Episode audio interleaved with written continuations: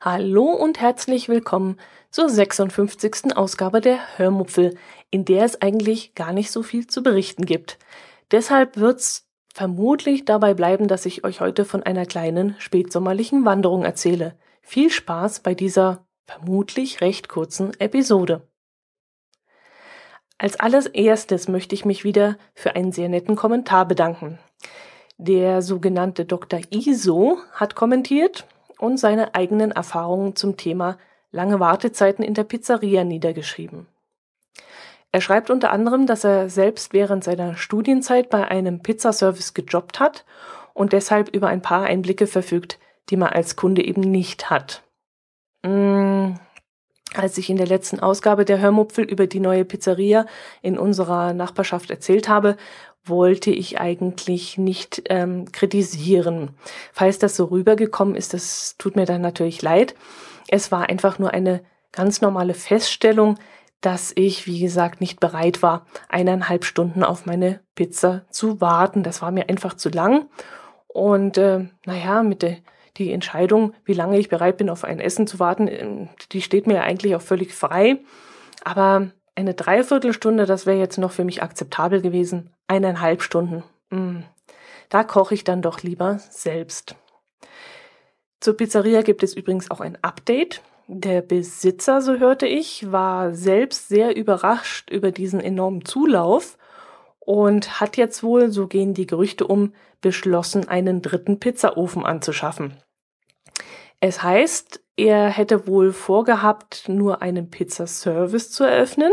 Als er dann aber die Lokation besichtigt hätte und äh, die bietet wohl genügend Raum für mehrere Tische. Da hat er sich dann umentschieden und beschlossen, doch ein kleines Lokal zu eröffnen. Aus diesem Grund ging dann alles ziemlich hoppla hopp. Er war eben nicht darauf vorbereitet und deshalb gab es wohl diese paar Startschwierigkeiten. Aber das hatte ich ja im letzten Podcast auch gesagt. Ich denke mir, dass wir ja, dass einfach dieser Andrang der, der Neueröffnung geschuldet ist und wir werden auf jeden Fall, wenn sich die ganze Aufregung ein bisschen gelegt hat, die Pizzeria noch einmal ausprobieren. Und ich bin mir sicher, wir werden dort sehr gut ähm, verköstigt werden. Der Ruf, wie gesagt, ist sehr gut von der Pizzeria. Und ich freue mich schon riesig drauf, sie mal auszuprobieren.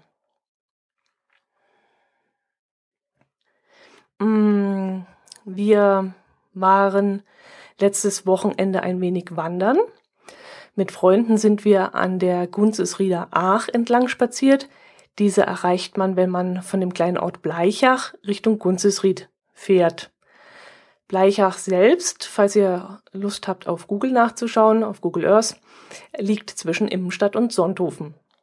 Wir sind dann durch einen hübschen Tobel marschiert, dessen Weg allerdings ziemlich rutschig war. Vor allem, wenn man auf die feuchten Baumwurzeln trat war das eine recht unangenehme Sache. Es ist mir ein, zwei Mal passiert, dass ich eine Baumwurzel nicht sehen konnte, weil sie unter nassem Laub lag und da wäre ich beinahe auf meinem Hosenboden gelandet. Ich werde euch auf jeden Fall mal ein paar Bilder einstellen, die ich auf der Wanderung gemacht habe. Schaut doch einfach, wenn es euch überhaupt interessiert, auf meinem Blog vorbei. Wer diesen Podcast auf dem Smartphone hört und einen Podcast Cast Catcher verwendet, der Kapitelfotos unterstützt.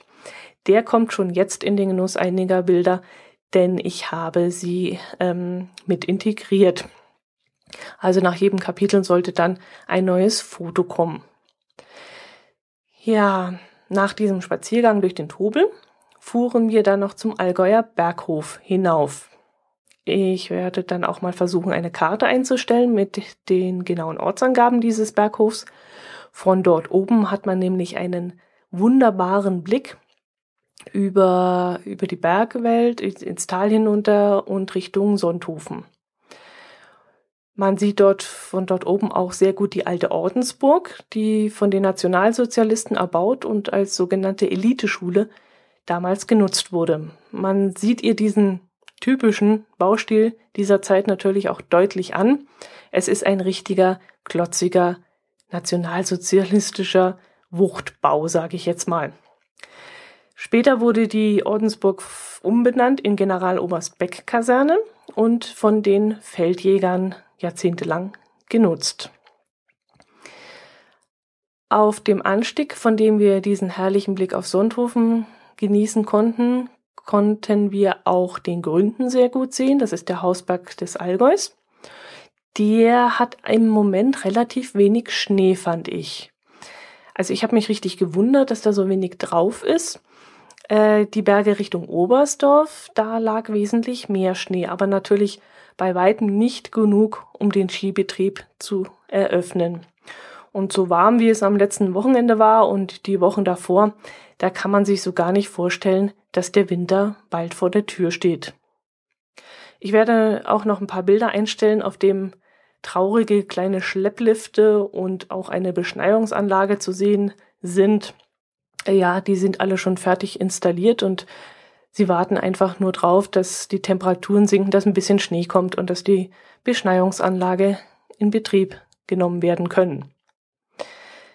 Nicht, dass ich mich danach sehen würde. Mir gefällt es so, wie es jetzt gerade ist, ganz gut.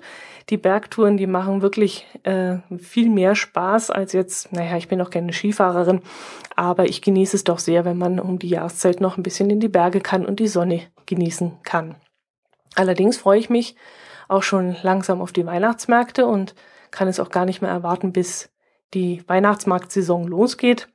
Aber das habe ich euch ja, glaube letzte Woche schon erzählt. Wir wollen dieses Jahr auch mal wieder aufs Wintertollwut nach München fahren. Wir werden dann mit dem Bayern-Ticket in die Landeshauptstadt fahren und dann natürlich nicht nur Tollwut, sondern vielleicht auch ein paar andere Weihnachtsmärkte in der Stadt besuchen.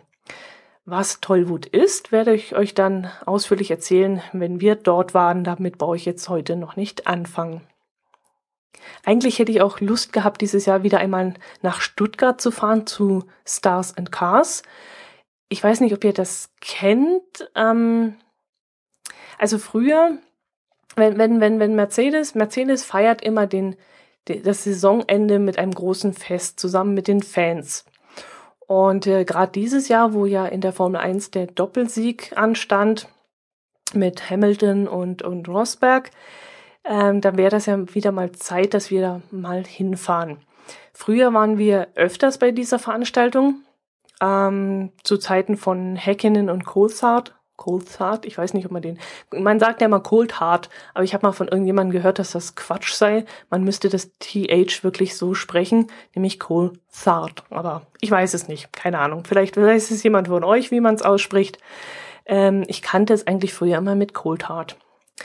Ja, egal. Ich war ein großer David Coulthard-Fan und äh, deswegen war das Stars und Cars damals für mich einfach Pflichtprogramm. Man konnte dann die Formel 1 Fahrzeuge auch mal live sehen und in Fahrt sehen, in nicht gerade voller Fahrt, weil dafür ist das Gelände zu klein. Aber es war schon immer sehr interessant, wenn die Fahrzeuge angelassen wurden und mal so 200, 300 Meter die Straße rauf und runter fuhren. Man konnte dabei auch den DTM-Fahrzeugen in den Mechanikerboxen mal ja näher kommen und mal genauer anschauen und auch die großen Trucks waren unterwegs und sind da die Straße rauf und runter geprescht. Die Oldtimer wurden dann auch immer wieder angelassen und fuhren dann auch an den großen Zuschauertribünen vorbei. Das Safety Car war dann auch immer unterwegs. Ich glaube, man konnte dort sogar, wenn ich mich richtig erinnere, eine Fahrt mit dem Safety Car gewinnen, aber da bin ich mir jetzt gar nicht mehr sicher. Ich hatte irgendwie so im Hinterkopf, dass da mal eine Frau mitgefahren war, die das gewonnen hatte. Hm, das weiß ich jetzt aber wirklich nicht mehr. Natürlich waren dann auch die Rennfahrer alle da. Ähm, man konnte dann Autogramme von ihnen bekommen. Damals gab es ja auch noch Norbert Haug, der mit der von der Partie war. Für die Fans gab es dann auch mal Poster und irgendwelche anderen Goodies. Jedenfalls kann ich mich dran erinnern, dass wir immer mit vollen Plastiktüten da wieder rausgekommen sind und ganz tolle Sachen mit dabei hatten. Man konnte damals auch an diesem Tag das Mercedes-Museum kostenlos besichtigen, das sich dort auf dem Gelände befindet. Inzwischen kostet das aber, glaube ich, Eintritt. Ist aber auf jeden Fall immer sehenswert, auch wenn man nicht so der große Autofan ist, sollte man es sich einfach mal angeschaut haben. Allerdings sollte man dann nicht unbedingt an dem Tag dorthin gehen, an dem Stars and Cars dort stattfindet. Dann ist es auf dem Gelände natürlich extrem voll und im Museum vermutlich auch. So, ich werde mich jetzt noch ein wenig um meine heilige Ordnung kümmern und dann geht's auch schon wieder ins Bett. Ich möchte noch ein paar Zeilen in einem Buch lesen.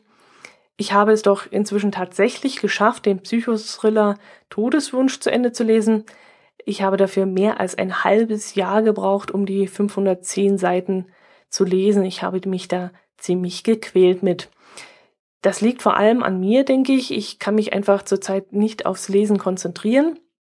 Ich fand den Thriller allerdings auch nicht sonderlich fesselnd. Es geht darin um ein junges Mädchen, das im Verdacht steht, ihren Vater brutal getötet zu haben. Aber irgendwie steht nicht das Mädchen im Vordergrund, sondern immer nur dieser Psychologe, der an den Ermittlungen beteiligt ist. Seine Ehe steht vor dem Aus und er leidet unter Parkinson, glaube ich, war das. Und das zieht sich dann durch das ganze Buch und nimmt in meinen Augen viel zu viel Raum ein. Nun ja, ich bin froh, dass ich damit endlich fertig bin und das nächste Buch ist auch schon in Arbeit, ist allerdings auch nicht sonderlich prickelnd. Ähm, es heißt Endstation Allgäu und ist ein sogenannter Alpenkrimi.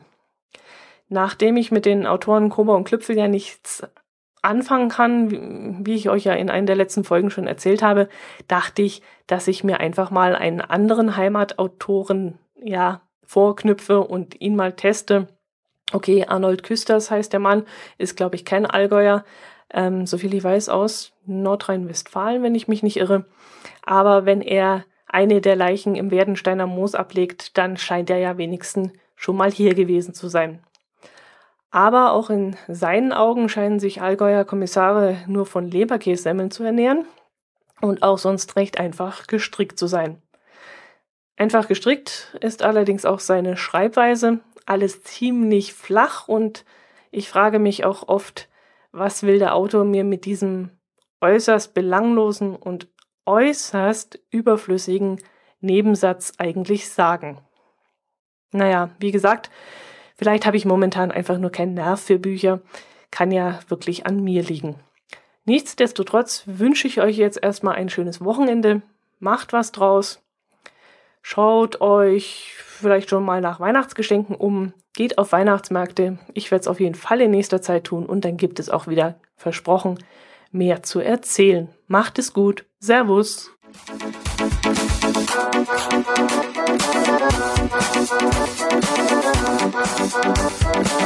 you.